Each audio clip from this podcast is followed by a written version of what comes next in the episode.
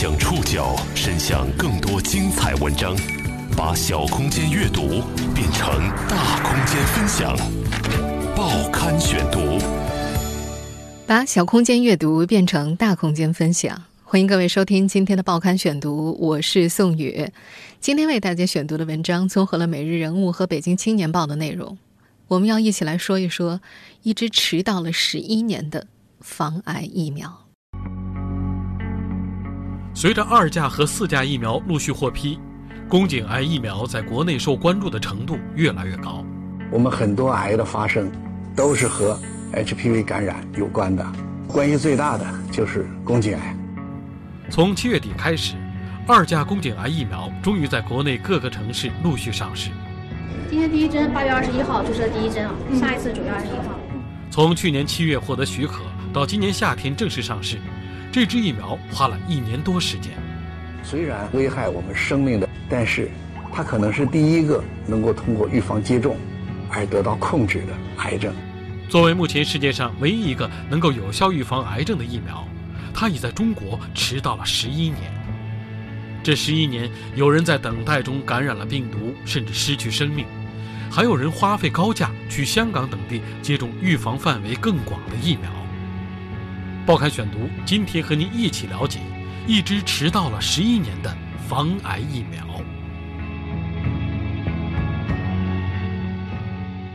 七月三十一号，宫颈癌疫苗终于在国内上市了。今天下午，一名二十岁的山东德州女孩在当地的街道卫生服务中心注射了中国内地的第一支宫颈癌疫苗。而在近十一年前，二零零六年八月二十八号下午，一对昆士兰姐妹在澳大利亚昆士兰州的亚历山大医院接种了全世界第一支宫颈癌疫苗。从全世界的第一针到中国内地的第一针，这是目前世界上第一个。也是唯一一个能够有效预防癌症的疫苗，迟到了十一年。而在这十一年的背后，是宫颈癌已经成为中国女性第二高发癌症，中国发病率位居全球第二，发病人数占全球百分之二十八的残酷现实。乔有玲，中国医学科学院肿瘤研究所流行病学研究室主任。他是国内宫颈癌防治领域最为权威的专家，也参与了 HPV 疫苗在中国从临床实验到获准上市的全部过程。二零零六年，当全世界第一支 HPV 疫苗正式获准上市，可以帮助适龄女性避免罹患宫颈癌的时候，乔晓玲正带领团队做着更新宫颈癌筛查技术的相关科研。二零零八年九月二十二号，他在著名的医学杂志《柳叶刀》上发表了研究成果。他和团队研发出的全新宫颈癌筛查技术，准确性和上一代相差无几，但是费用却只有此前的十分之一，成本大约只有四十块。即便是乡村卫生员，经过简单的基本训练都可以操作。这一研究成果呢，让他成了国际知名的宫颈癌防治领域的专家。而几乎在同一时间呢，乔晓玲也接到了。英国葛兰素史克和美国默沙东公司的邀请，希望他能够参与两家公司研发的宫颈癌疫苗进入中国的工作。而那个时候呢，这两家公司研发的疫苗在世界范围内投入使用已经有两年时间了。宫颈癌疫苗更加准确的称谓是 HPV 疫苗，HPV 也就是人乳头瘤病毒。北京协和医院妇产科主任医师龚明说。它是叫人乳头瘤症病毒，实际呢，上个世纪七十年代就已经发现了。这个病毒非常之渺小，但是它的毒力非常之强大。我们很多癌的发生都是和 HPV 感染有关的，关系最大的就是宫颈癌。人乳头瘤病毒是导致宫颈癌、生殖器湿疣以及部分肛门癌和口腔癌的主要因素。应该说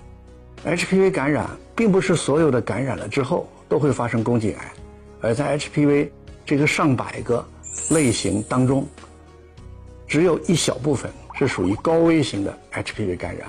只有感染这些高危型的 HPV 感染的这些患者，才有可能在以后某一天发生宫颈癌。那么如何去控制 HPV 感染呢？最近这些年有一个非常好的措施，那么就是预防接种。二零零六年，美国默沙东公司宣布，该公司研发的 HPV 疫苗四价的加达修已经通过了 FDA，也就是美国食品和药物管理局的认证，获准上市。一年之后，英国葛兰素史克公司所研发的二价 HPV 疫苗希瑞士也在欧美上市。这两种疫苗所说的“价”是指能够覆盖病毒亚型的种类，“几价”也就是能够覆盖几种类型。HPV 病毒呢，一共是有一百三十多种亚型，两价疫苗覆盖了其中最高危的十六型和十八型，对宫颈癌的预防率可以达到百分之七十。四价疫苗在此基础上多出了两种低危亚型，同时能够预防相关性病的发生。北京协和医院妇产科主任医师龚明也表示，也就是通过它，我们人体对 HPV 建立了免疫力，那么在接触到这些病毒，我们身体里的抗体就会把这些病毒彻底的消灭。所以说呢，预防接种 HPV 疫苗是非常有意义的。中国国家食品药品监督管理总局，也就是 CFDA 规定，进口疫苗要想进入中国，必须重新在国内开展临床实验。对于这个规定呢，国家食品药品监督管理总局副局长吴珍曾经在接受采访的时候表示，每一种药品在不同的人种身上的反应是不一样的，所以进口药必须通过重新做临床实验，摸索到在中国人身上的有效剂量和不良反应的程度。按照 CFDA 的规定，无论 HPV 疫苗此前经过了多么严格的临床实验，只要想进入中国，就需要全部重来。而这个重来的过程持续了八年。在这八年里，作为国内的宫颈癌防治专家，乔有林常常会觉得有些可悲。根据中国国家癌症中心公布的数据，2015年我国宫颈癌的新发病率大约是9万8千900例。死亡病例大约是三万零五百例，以每年的新生儿出生人数来推算的话，疫苗每延迟上市一年，将会导致大约八百万适龄女性失去接种的最佳时机。现实生活中的确有人在等待中感染了病毒，甚至失去生命。去年，当二价疫苗在中国获批时，赴港澳接种高价疫苗蔚然成风。报刊选读继续播出，一支迟到了十一年的防癌疫苗。二零一三年五月十八号，复旦大学外文学院女教师江静在微博发出求助：“我想活下去，求求谁能救救我？我还有父母要养，老公要爱，儿子要亲，我不能死。”那时，长在她宫颈上的肿瘤。已经有拳头大小了，压迫神经导致他已经无法行走，不得不在疼痛中向网友寻求治疗方法。不到两个月之后的七月七号，他的家人通过江静的微博宣布，他已于那天早上六点半去世。那时，他的儿子刚满两周岁。同一年，因为海盐剧成名的二十七岁的女演员宋问菲也因为宫颈癌去世。几乎是同时，在北京上大学的文佳第一次听说了 HPV 疫苗。当时他的母亲因为乳腺癌正在医院接受化疗，在病房里和病友闲聊的时候说起了这支能够预防癌症的疫苗，于是妈妈打电话告诉了女儿。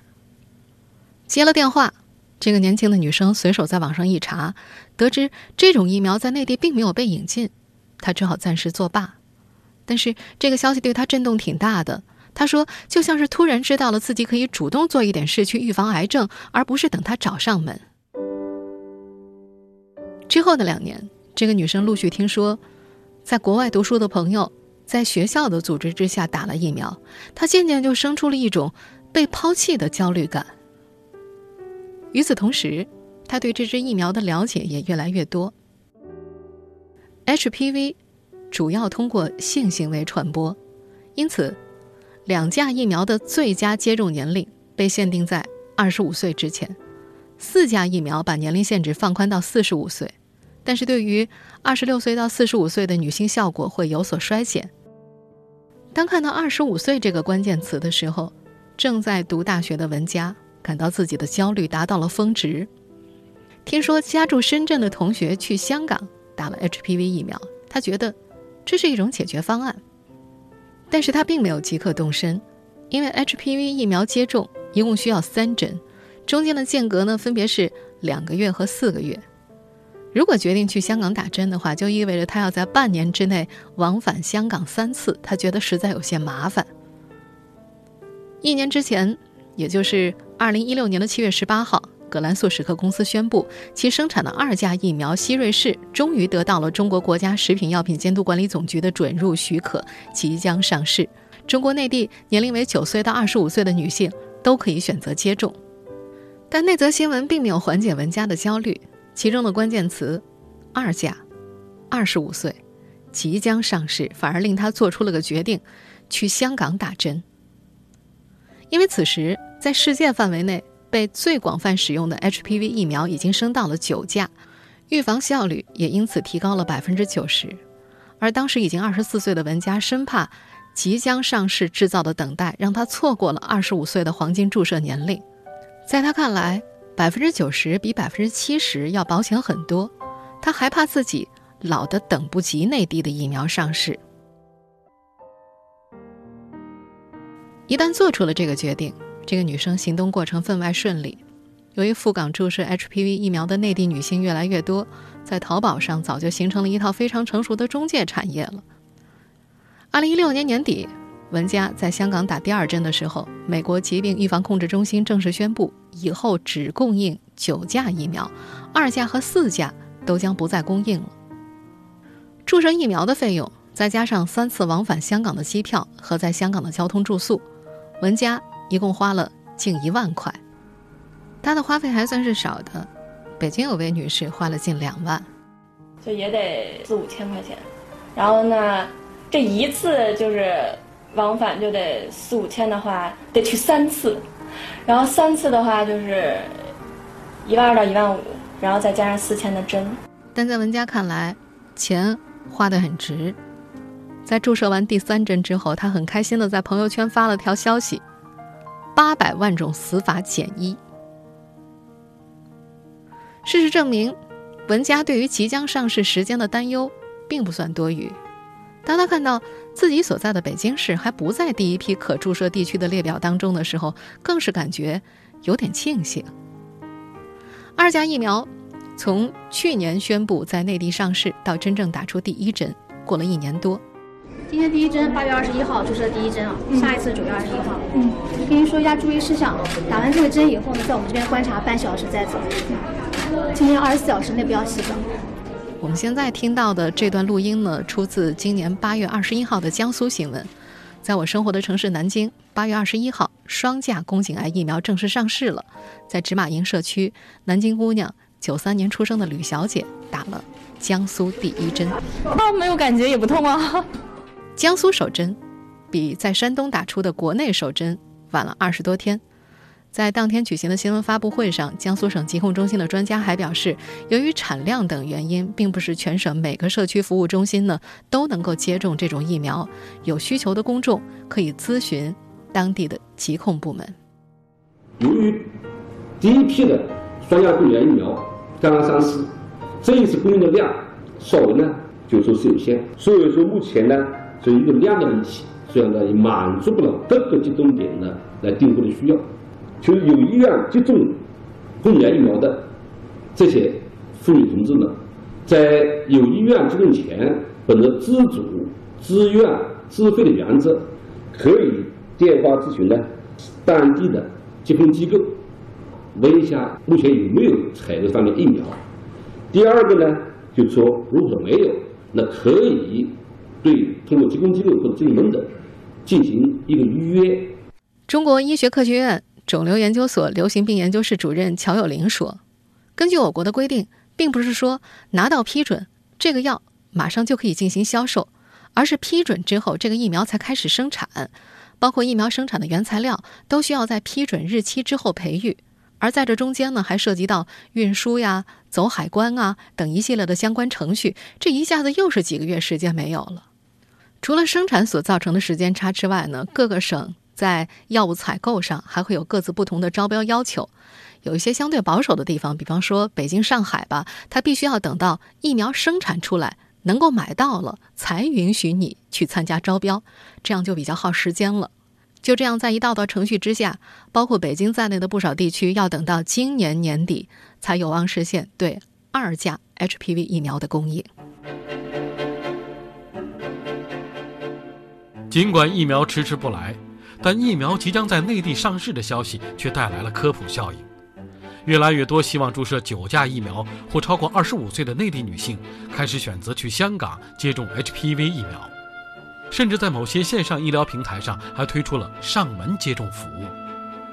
报刊选读继续播出一支迟到了十一年的防癌疫苗。某疫苗中介在接受采访的时候表示，通过他们的介绍，赴香港打 HPV 疫苗的人数在今年呈现了爆发式增长，每天来问的人比以前多了四五倍，而热门诊所的预约已经排到了二零一八年一月份以后了。根据一家医疗网站统计，在2012年之前，香港的 HPV 疫苗还主要供应香港居民注射，而近年来内地客户激增。2017年，内地赴港接种 HPV 疫苗的人数已经占香港大型医疗机构接种疫苗总人数的百分之七十以上。香港仁和体检中心的工作人员介绍。他们每天接待的客人当中啊，有百分之八十到百分之九十是来自内地的。从今年四月份开始，整个香港出现宫颈癌疫苗大缺货，原本应该在六个月内注射完三针的周期，也被拉长到十个月，甚至是一年的时间。除了香港、澳门、台湾，赴新加坡、韩国、日本打疫苗，也都有专门的主题旅游团，打疫苗、购物、游玩一条龙。赴香港、澳门、台湾等地注射，或者赴境外注射，毕竟花费不菲。最近呢，有一家线上医护平台推出了跨地区上门接种的医护服务。根据这家叫“医护到家”的平台方推广页面介绍，消费者到香港或者澳门接种第一针九价 HPV 疫苗，第二三针可以带回家里去，由他们平台的护士上门为其接种。平台方的工作人员介绍，他们会提供七十二小时冰盒，保证消费者携带疫苗过程当中的冷链。冰盒的外观呢，看起来像个手提药箱，里面放有几个冰袋。这条消息一出，立刻引发了多方争议。人们首先质疑的就是安全性。在山东疫苗案之后，国务院于二零一六年四月份新修订了《疫苗流通和预防接种管理条例》，对疫苗的采购、流通、接种以及异常反应处理等各个环节做出了更加明确的操作规定。同时，条例第三十一条也指出，任何单位和个人不得擅自进行群体性的预防接种。北京青年报的记者在采访了北京市卫计委、卫生监督所等多个部门之后，也得到答复。这家线上医疗平台的操作方式和现行的疫苗条例是不相符的，不鼓励这种行为。个人简单的用冰盒携带疫苗，并且乘坐飞机、汽车等交通工具进行轮换，疫苗的有效性很难保证。另外，一些疫苗接种的专业人士也表示，HPV 疫苗的不良反应呢，更多时候出现在接种第二针、第三针的时候，一旦在家中注射疫苗出现异常反应，就很难应付了。还有一位不愿意透露姓名的疾控部门的工作人员也认为，这样的接种方式风险很大，这显然不符合疫苗流通接种的规范。而平台方呢，是很巧妙地避开了法律监管，让购买、运输的行为都由消费者来承担，那么相应的风险也就自然而然地落到了消费者自己身上。这家线上医护平台的负责人表示，他们的项目推出一周多来，目前还没有人预约。如果说公众对于这项服务的安全性有质疑的话，他们会考虑取消这项业务。去香港注射疫苗相当火爆，线上医疗平台甚至开发了新业务。与这些热闹的状况相比，终于在内地上市的二价疫苗却受到了冷遇，这背后又是什么原因？报刊选读继续播出，一支迟到了十一年的防癌疫苗。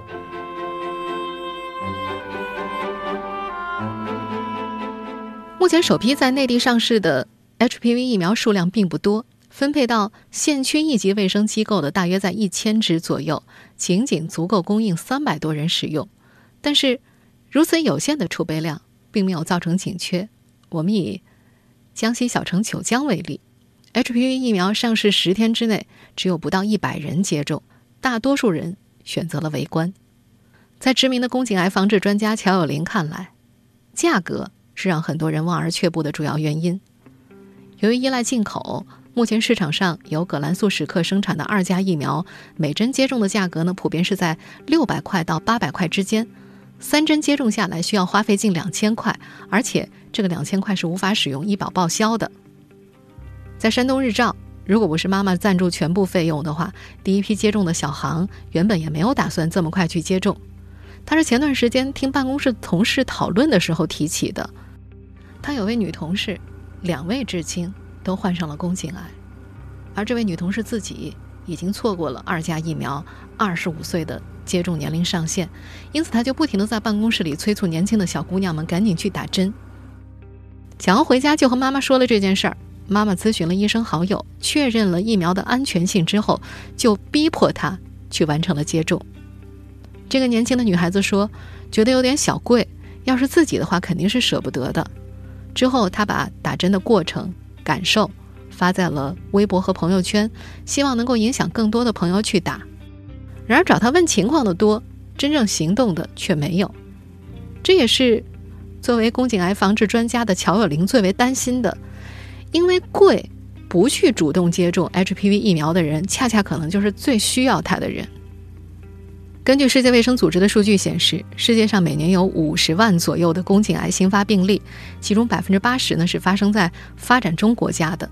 这和发展中国家居民的生活状况、卫生习惯、医疗条件有直接的关系。一个人一生中有百分之八十的几率会感染 HPV 病毒，但是大多数情况呢会被人体自动清除，只有少数会转成长期感染。而从 HPV 感染到出现肿瘤病变，会经历五到十年的时间。因此呢，生活在医疗条件比较好地区的女性啊，可以在例行的体检当中。很早发现 HPV 感染，也正因为这样，无法进行定期体检的中低收入人群才更需要被疫苗覆盖。乔耀林表示说：“你想一下呀，经济条件好的人可能早就选择去香港或者去澳门打酒驾了，而且平时对体检呢也比较注意，宫颈病变在很大程度上能够在早期被发现，受到威胁的几率要小很多。”作为国内预防宫颈癌领域的专家。乔晓玲还多次叮嘱记者，不要过度的宣传二价疫苗和九价疫苗之间的差距。他表示，毕竟百分之七十的保护比没有保护好很多了，还是应该鼓励大家尽可能去接种上。根据他的团队研究推算。二价疫苗所覆盖的十六型、十八型引起的宫颈癌，在我国的比例呢是高达百分之八十四点五，也就是说，二价疫苗已经可以预防超过百分之八十四点五的宫颈癌了。浙江省利同德医院的主任医师吕文在接受采访的时候表示。没有性生活的时候打是最好的，因为 HPV 病毒呢，大多数是跟性生活有关。但是已经被感染了，不是说不能打，因为你感染最多感染其中的一到两型，不可能每一个型都去感染一遍，所以它对其他型别的病毒还是有预防作用。打了病毒疫苗以后，起作用的六七年、七八年，那你超过这个时间，可能还是要检测，还是要打。就在二价疫苗正式上市前的一个月。美国默沙东公司也宣布，自己生产的四价 HPV 疫苗获得批准，在中国内地上市。这支疫苗会将接种者的年龄上限提高到四十五岁。而至于目前在全世界范围之内广泛使用的九价疫苗，在我国还没有进入临床实验阶段。就在进口疫苗纷纷宣布进入中国的同时，厦门某公司自主研发的国产二价疫苗也进入了。三期临床实验阶段有望在一年之内完成。一旦通过审批的话，这支疫苗的售价可能会大幅度低于进口疫苗，而更大的意义是，它有可能会被列入国家免疫计划。乔奥林至今记得，二零零九年国庆假期的某一天，他在家陪母亲看电视，电视里白岩松正在采访时任卫生部部长陈竹。白岩松提到。已故的前任卫生部部长陈敏章去世前也有个遗愿，希望中国贫困地区的新生儿一出生都能够注射到乙肝疫苗。那时陈竹回答：，2005年我国乙肝疫苗已经实现了覆盖全国的免费接种，并且补充可以把乙肝大国的帽子扔到太平洋了。采访很快就转移到了别的话题，不过电视机前的乔有玲很焦急地想追问，她觉得这个事儿不能就这么过去啊，应该再问一句，怎么从这个案例当中吸取到教训？乙肝疫苗于上世纪八十年代在中国上市，一九九二年纳入国家计划医疗。一直到二零零五年才实现全民免费接种，这其中的时间差有二十年。二十年时间里，有多少孩子因为打不上疫苗，感染了乙肝呢？而如今这个追问，在遇到 HPV 疫苗的时候仍将继续。在乔有林看来，医学上有个专业名词叫做群体免疫。对于病毒防治来说，只有少数人接种疫苗是没有用的。我们的老百姓，什么时候才能够大规模免费接种上呢？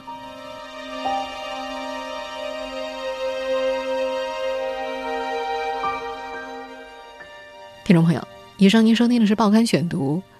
一支迟到了十一年的防癌疫苗。我是宋宇，感谢各位的收听。今天节目内容综合了《每日人物》和《北京青年报》的内容。收听节目复播，您可以关注《报刊选读》的公众微信号“宋宇的报刊选读”，或者登录在南京网易云音乐。我们下期节目时间再见。